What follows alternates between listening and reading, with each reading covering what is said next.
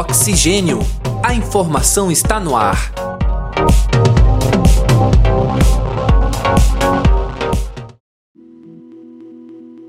Olá, caros ouvintes e caras ouvintes. Está entrando no ar mais uma edição do podcast Oxigênio. A informação está no ar. Eu sou André Pinheiro e comigo neste programa está o acadêmico de jornalismo Nicolas Ramos. Olá, André. Olá, ouvintes. Um prazer estar aqui para mais um Oxigênio. Mudanças à vista. E ao que tudo indica, mudanças que serão muito significativas. A partir do próximo ano, começa a ser implementado no Brasil o novo ensino médio. Sua implantação será progressiva e deverá ser concluída em 2024. A nova organização curricular prevê a ampliação da carga horária mínima e a oferta de cinco itinerários formativos, que serão submetidos à livre escolha dos estudantes. Esses itinerários são linguagens e suas tecnologias, matemática e suas tecnologias, ciências da natureza e suas tecnologias, ciências humanas e sociais aplicadas e formação técnica profissional. E quem nos acompanha na conversa de hoje é a professora Sandra Vanzuita.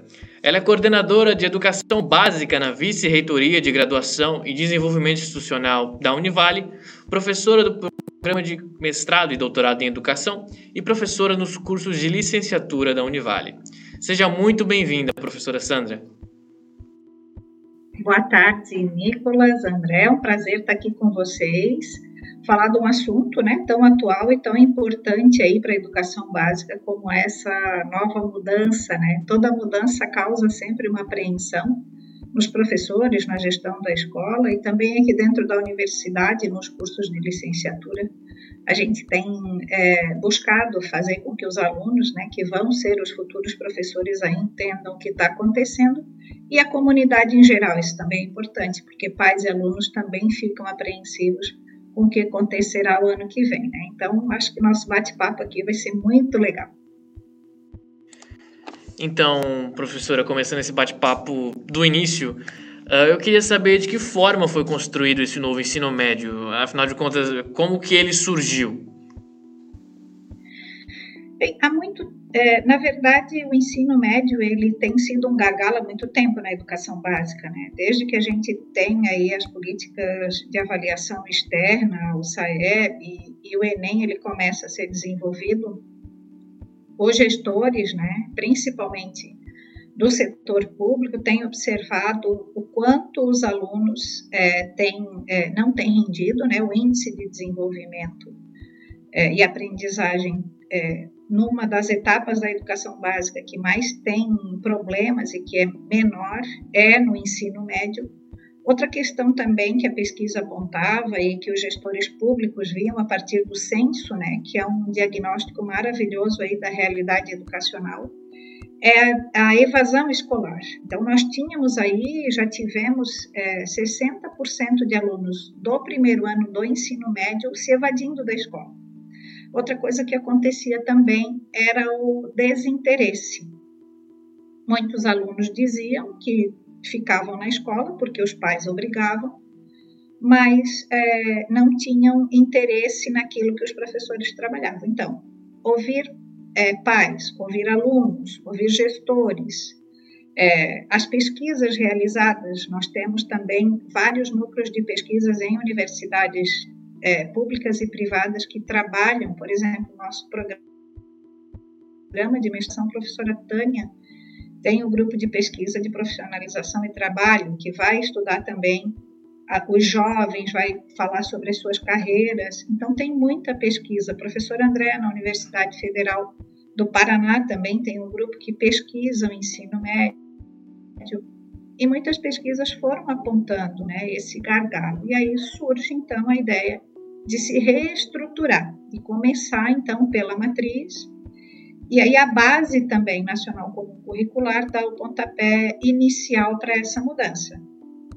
Então, em 2017 a gente teve a promulgação da base e depois a lei que, que é, trouxe todas essas mudanças, ampliando principalmente a, a carga horária para 3 mil horas. Né? Então, hoje a gente tem aí, dentro dessa carga horária, 1.800 horas de formação geral básica, nas competências e habilidades previstas na BNCC, e 1.200 horas organizadas a partir dos itinerários formativos, que tu já citasse, é, que são, estão relacionados com as, área, as áreas do conhecimento.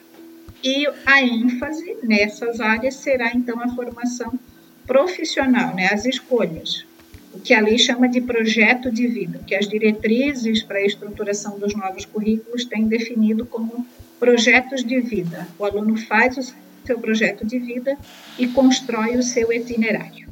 Então, professora, é, aproveitando esse gancho dos itinerários formativos e do projeto de vida, é, a gente pode considerar é, essa formulação desses itinerários como uma tentativa de deixar o ensino médio mais atraente para o aluno? E a senhora acredita que essa tentativa irá dar certo? É, olha, é, só se a gente tivesse uma bola de cristal, né, André?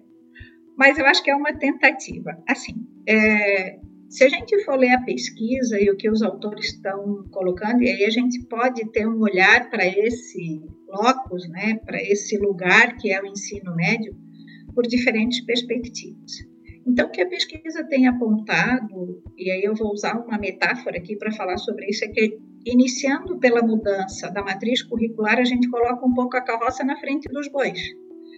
Porque junto com a não é só a mudança da matriz que pode melhorar, que pode dar novidade para esse ensino médio, mas é também a estrutura, os materiais, a formação de professores, então, junto com a mudança da matriz, que é bem significativa, a gente tem uma mudança bem disruptiva, né? uma mudança bem complexa, uma virada aí é, de 360, junto com isso a gente precisa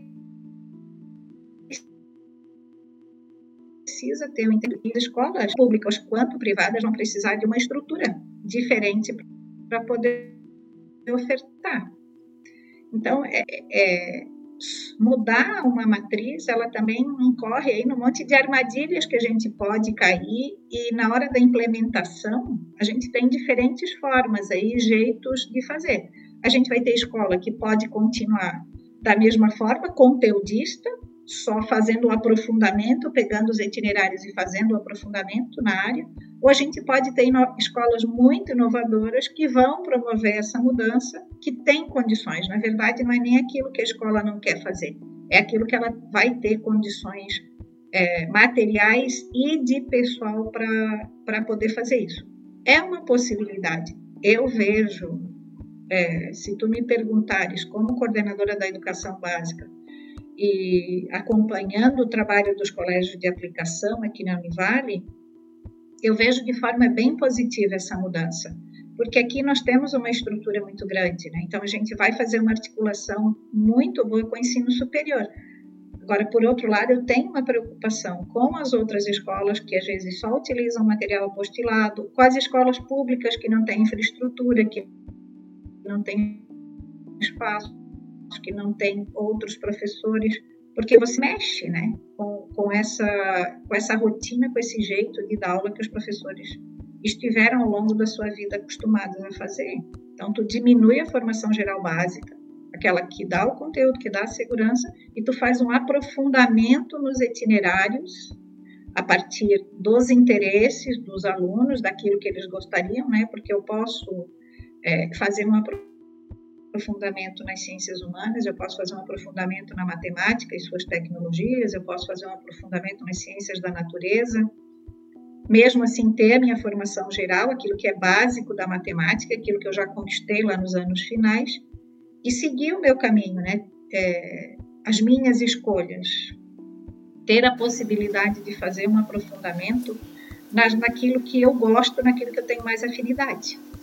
Então, professora, é, o aluno ele chega no ensino médio com 15 anos de idade, né? E aí a gente já tem diante dele o momento de elaborar um projeto de vida.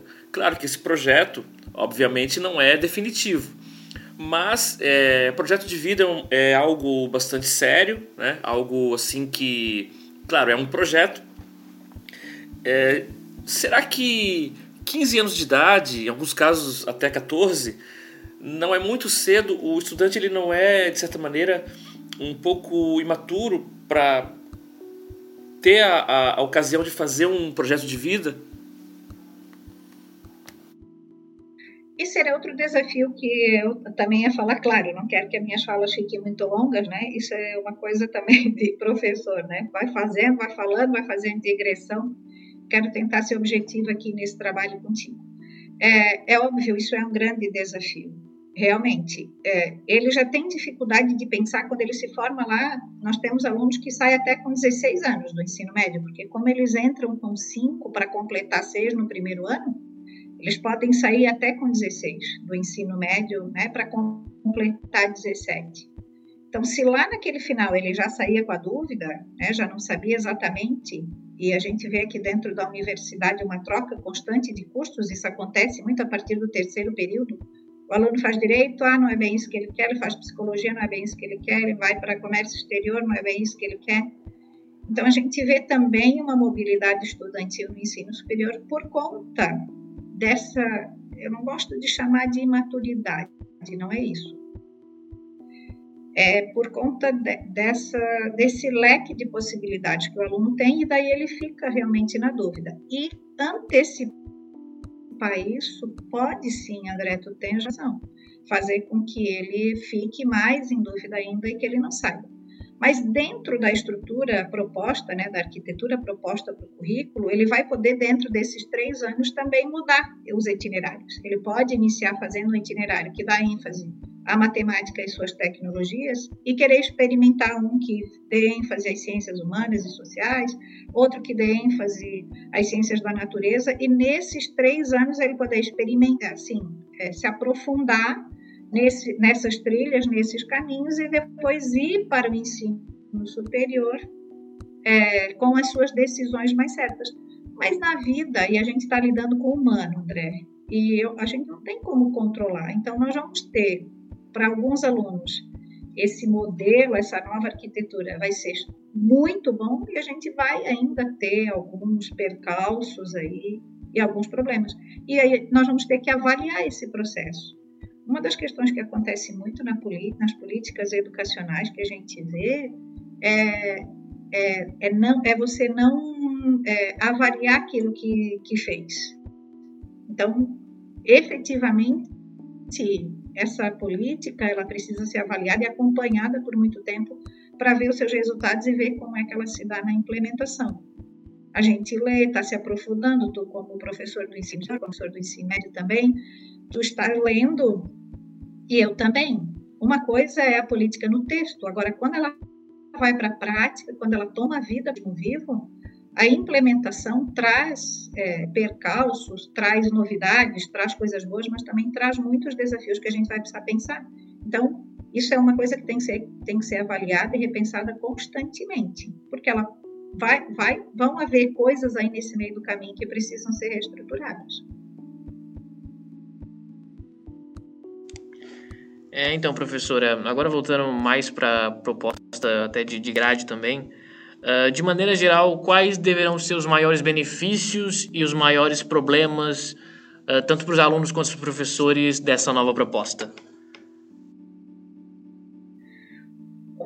Benefícios que vejo, uma da, do, do, dos pontos, das características, né, dos elementos que me agradam muito nessa proposta é essa possibilidade da escolha e aí também olhar a criatividade que cada escola vai ter e as possibilidades e, e o não engessamento, né? Eu acho que eu acredito que as propostas curriculares, né? Quando tu fala em grade, a grade já é uma coisa engessada, né? A nossa ideia é sempre trazer a ideia da matriz, porque a matriz ela pode ser aberta, ela tem essa possibilidade de reestruturação. Quando eu tenho uma grade, eu tenho algo que me aprisiona, né? Isso é concepção de currículo aí. Mas, enfim, é, a matriz te dá essa possibilidade de ter uma coisa mais aberta. Então, eu vejo como ponto positivo essa possibilidade da abertura, da escolha, é, do professor também poder optar por alguma, algum aprofundamento que ele também tenha mais habilidades, que ele desenvolva melhor as suas competências. Então, eu vejo essa emergência curricular, essa ideia de um currículo mais emergente e mais aberto, ser, é, trazer um ponto positivo. E essa ideia de, de olhar a escola de fora também, né? das visitas, do, dos clubes, é, dos observatórios, das oficinas. Então, tudo isso também vai dar possibilidade, não é? As propostas metodológicas que vêm atreladas a essa mudança de matriz não vem só na mudança da disciplina ou da carga horária, mas ela vem também no jeito de fazer. Então, uma das coisas positivas que eu vejo vai ser isso, vai mexer né, com essa estrutura que é rígida, que é fechada, é, é, o território das áreas, né? Hoje a gente tem aí a obrigatoriedade de matemática, português, língua portuguesa e inglês, e as outras disciplinas elas podem ser distribuídas ao longo dos três anos, mas essas três elas precisam estar em todos os anos do ensino médio. Então essa territorialização também das áreas do conhecimento ela se expande Outra questão que eu vejo muito é a interdisciplinaridade, as áreas têm que conversar muito, porque às vezes um, um conteúdo era trabalhado numa disciplina, trabalhado na outra, trabalhado na outra, e os professores não faziam essa conversa, e aí a escola, a gestão vai ter que organizar esses momentos. E o que eu vejo de desafio está nisso que vocês apontaram anteriormente, né? Essa dúvida do adolescente, porque ele é por conta da questão hormonal mesmo, né, e da idade, ele tem uma inconstância de humor, de decisão, de seguir o grupo também para ser aceito. Às vezes eu não faço as minhas escolhas, mas eu faço a escolha do grupo porque eu quero ser aceito por aquele grupo. Então a gente tem que entender.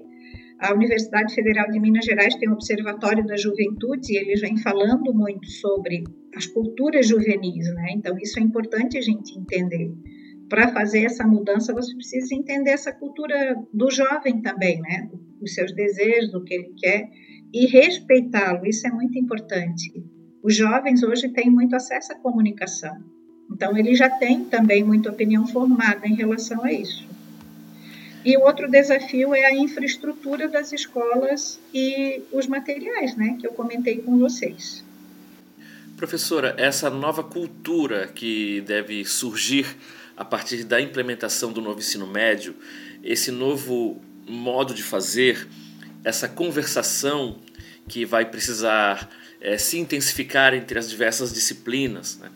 Uh, de que maneira é, isso pode ter impactos diretos em problemas que a senhora mesmo citou, como a defasagem, o baixo desempenho, o desinteresse e a evasão escolar? É, uma das questões que eu vejo que a evasão vai ocorrer, André, é porque o aluno vai ficar mais tempo na escola. Tu pensa, o aluno do ensino médio, ele é, ele é um aluno que tem interesse é, de é, já estar no mercado de trabalho. Ele é um aluno que quer atividade, ele já quer é, ter autonomia, gerir as suas finanças. E é, então, isso é uma coisa que para o adolescente às vezes vai complicar. Ele não quer esse tempo todo na escola da mesma forma. Então, isso é uma das questões que, se a escola não se preparar com atividades e com possibilidades para esses alunos e olhar esse interesse, ela vai correr o risco de. A gente corre o risco de ter uma evasão maior ainda do que já tínhamos. Então, caminha junto aí com essa mudança de matriz todas essas outras transformações e todo esse investimento financeiro que precisa ser aportado é, nas escolas é, públicas. Nas escolas privadas, e aí a gente vai ter aí um pouco desse aberto. O jovem que está na escola pública e o jovem que está na escola privada. E o que, que eu te digo que é abismo? Porque na escola pública a gente tem, claro, não é a maioria, mas nós temos muitos jovens aí é, que nem sempre as famílias pensam, né? E, e sentam com esse jovem para projetar a sua vida.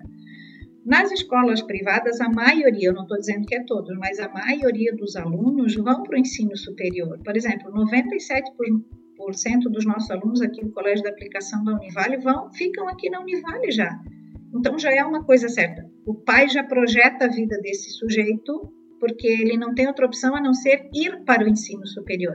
Então não passa pela cabeça do adolescente do jovem que está no ensino médio desistir, se evadir, não ir para a escola ou não cursar o ensino superior. Diferente daquele que está na escola pública, que às vezes ele toma conta da sua vida, ele toma suas decisões, às vezes ele tem que tomar conta da vida dele, do pai da mãe. Então a gente tem também muitos jovens aí responsáveis por outros irmãos, pela casa. E aí como é que funciona? Então eu tenho que olhar essas culturas, que é o que a gente fala das culturas juvenis. Nem todo jovem vive do mesmo jeito, a mesma vida, no mesmo bairro, com as mesmas condições, condições financeiras. Então, isso pode acarretar uma evasão, esse tempo maior dentro da escola. É, eu posso correr o risco de, de, deixar essa escola tão enfadonha quanto ela era, porque ela é, vai ter mais tempo. No município, no, nas escolas públicas, né, estaduais, que são aquelas responsáveis, os professores têm garantida aí a hora atividade. Então, um terço desse tempo que o professor passa, seja 20 ou 40 horas dentro da escola, ele tem reservado para planejamento, para conversar.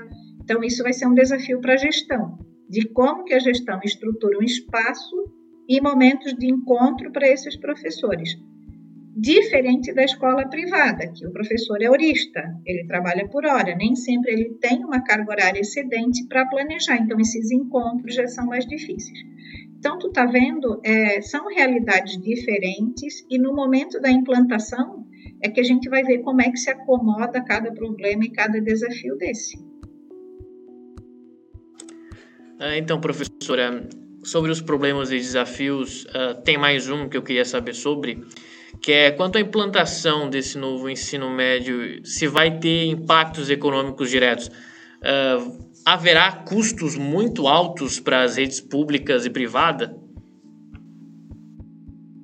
É, na rede privada a gente vai ter aí, se tu tem um aumento de carga horária para as escolas que ainda não tinham pensado nisso, tu vai ter aí um impacto financeiro para os pais. Então a gente pode ter, eu não estou dizendo que vai, são todas essas coisas que eu estou trazendo para vocês são probabilidades, porque isso não aconteceu ainda. Então, uma, uma das discussões que eu vejo muito nos grupos das escolas privadas, nos seminários que a gente vai, é o aumento excessivo das mensalidades.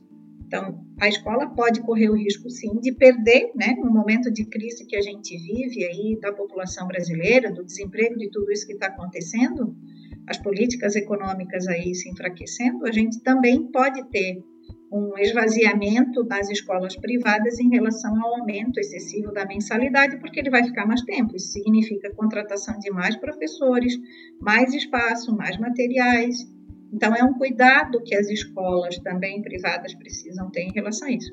Em relação à escola pública, é óbvio que o Plano Nacional já prevê aí e, era também uma das metas e das estratégias do Plano Nacional de Educação a previsão de que esse ensino mudaria. E, e aí sim, é, precisa ter um aporte maior, né, o Fundeb, é, que é o fundo é, que, que faz esse aporte para o Estado é, em relação às questões do ensino médio, vai precisar reservar é, um maior, é, uma fatia maior para essa etapa da educação básica, para que esse projeto, na sua execução, não se perca por falta de infraestrutura e de condições financeiras. Então, a gente tem políticas aí como o PDD, que é o, é o projeto, é o plano do dinheiro direto na escola, é uma política pública que aporta verba a partir da adesão dos programas das escolas públicas, né? Então, nesse é, plano de desenvolvimento da escola e no dinheiro que vem direto para este plano, a escola vai poder, então, é, selecionar materiais e, é, e, possibilidades de fazer esse é, isso se tornar mais atrativo. Então, esse dinheiro também ele, ele já está, é, que a gente diz que, que é uma verba carimbada, né? Então, esse dinheiro também já foi pensado, esse investimento também já foi é, pensado. Outra questão que a gente não lembrou, André, é, é o 20% do EAD. Então, parte também desses itinerários formativos podem ser feitos à distância. Então, a gente vai ter aí também empresas, né? Isso a gente tem visto é, crescer substancialmente, né? A oferta de materiais de empresas privadas por conta dessas mudanças que vão acontecendo. A gente tem aí grandes empresas que estão a todo vapor, né? A Somos, a, a Croton, que também tem um braço dela aí na educação básica, a Pitágoras, né? a, a Positivo, a Chloe, todas essas empresas aí estão muito interessadas em produzir material e, e, e trazer produtos para vender. Então, isso também vai acontecer, uma compra aí bastante extensa e uma, e um, uma, uma linha, né? Uma, o dinheiro público indo também para essas empresas privadas e as escolas privadas buscando aí essas soluções educacionais para o seu trabalho professora Sandra Vanzuita. Diante de tantos desafios culturais, sociais e, como a senhora mesmo enfatizou, também econômicos e mercadológicos, né, e levando em conta toda a sua experiência e a sua trajetória é, no trato com a educação, é, eu faço a seguinte pergunta de maneira bem direta. A senhora acredita que a implantação deste novo ensino médio é o melhor caminho a ser tomado para melhorarmos este segmento da educação na atualidade? Olha que tu me botou numa saia justa. assim, André, eu acho que alguma coisa, eu acredito, né? Eu não, não, gosto muito dessa palavra, eu acho que ela fica muito vazia, mas eu acredito. Então, eu vou te dizer no que, que eu acredito aí, é, como professora das licenciaturas, como pesquisadora, e nesse caminho aí que eu já estou trilhando há 35 anos na educação. Eu, acho, eu acredito sempre que alguma coisa tem que ser feita. A mudança ela é sempre saudável, ela traz, ela mexe, ela desacomoda, ela faz as pessoas pensarem, repensarem as suas práticas. Nós temos professores muito bons, tanto na rede pública quanto privadas, que lutam pela educação, que querem que dê certo. Muitos gestores também bons, escolas boas, tanto privadas quanto públicas. A gente não pode dizer o nosso ensino, apesar, claro, da avaliação externa apontar algumas incompletudes, mas em, em relação a outras partes do país, Santa Catarina tem né, aí uma educação é, que pode ser considerada, é, de certa forma, boa, né, que atende aí a expectativa de uma boa parcela da população, e eu acredito, eu sempre sou otimista, né? Eu acredito nas mudanças, eu acredito na prática do professor. É, é uma categoria que tem é, levado aí e, e transformado a vida de muitos adolescentes, de muitos jovens, de muitas crianças. Então, eu acredito que a mudança ela sempre faz a diferença. Agora, ela precisa ser levada a sério. Então, eu não posso criar isso como slogan, eu não posso ter isso apenas como uma propaganda, como uma de, de última geração e que é só a mudança da matriz que vai dar conta de mudar essa situação que a gente vive no ensino médio no Brasil. Não, ela precisa vir acompanhada também da valorização profissional, de outras dimensões, né? Que estão relacionadas aí com a infraestrutura, com a dimensão administrativa, infraestrutura, gestão, contratação de professores, material, reforma da escola, compra de instrumentos musicais, de tecnologia, de instalação de internet. A gente tem aí uma outra dimensão que é pedagógica, que concorre à formação de professores, as, as especializações, não só a formação continuada no sentido do curso, mas também do mestrado, do doutorado, como eu coloco esse professor em contato com a pesquisa, e da dimensão relacional, que é com a comunidade. Nenhuma mudança pode dar certo se eu não abraçar a comunidade, se eu não chamar os pais, os alunos, né? No, no caso aqui, eu acho que o adolescente ele precisa participar muito dessa mudança, e, e essa dimensão relacional, ela é né, ela precisa ser colocada em destaque aí nesse momento da mudança, porque é na conversa, é na autoavaliação, é no momento que você senta com o aluno e com a família para entender a demanda, para perceber as suas necessidades, é que a, o processo dá certo. Então, a política pode dar muito certo se eu conseguir equilibrar essas três dimensões e não apenas a mudança pela mudança. Né? Ah, eu estou preocupada se são 1.200 ou 1.800, o que, é que vai se fazer com esse aluno que vai ficar essas 3 mil horas na escola?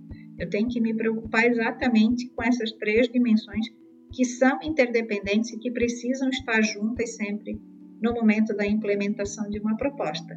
Então eu aposto, né? Eu faço aí força, movimento aqui no Colégio de Aplicação a gente tem feito um movimento muito interessante, tanto em Itajaí quanto em Tijucas, e sempre me coloco à disposição para falar, me coloco à disposição das redes também para ajudar a pensar e a discutir, porque é só assim que a gente vai conseguir fazer algo melhor, né? Discutindo, é trabalhando na coletividade.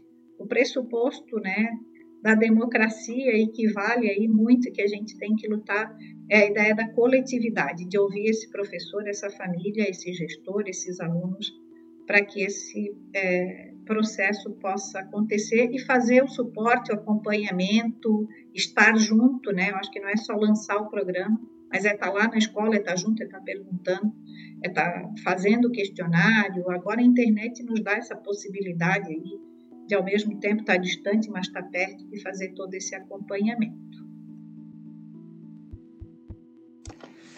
Bom, é, nos aproximando do fim, eu queria mais uma vez agradecer a presença da Sandra Vanzuita e, professora, aqui eu abro espaço para as suas considerações finais, qualquer coisa que você queira complementar sobre esse, essa conversa que a gente teve hoje sobre o novo ensino médio. Então, primeiro eu quero agradecer né, o convite de vocês, me colocar sempre à disposição aqui do Oxigênio Podcast. Adorei essa experiência e me despedir né, de vocês e dizer para quem está ouvindo a gente que é preciso estar aberto, sim, é, que todos nós sabemos é, dos desafios, mas que esses desafios não sejam também aqueles muros que nos colocam é, imposições para não pensar nesse adolescente. O que a gente tem que lembrar é que alguma coisa precisava ser feita. Então, se começamos pela mudança da matriz, precisamos lutar agora, né? Porque a nossa vida, a educação é sempre essa luta constante.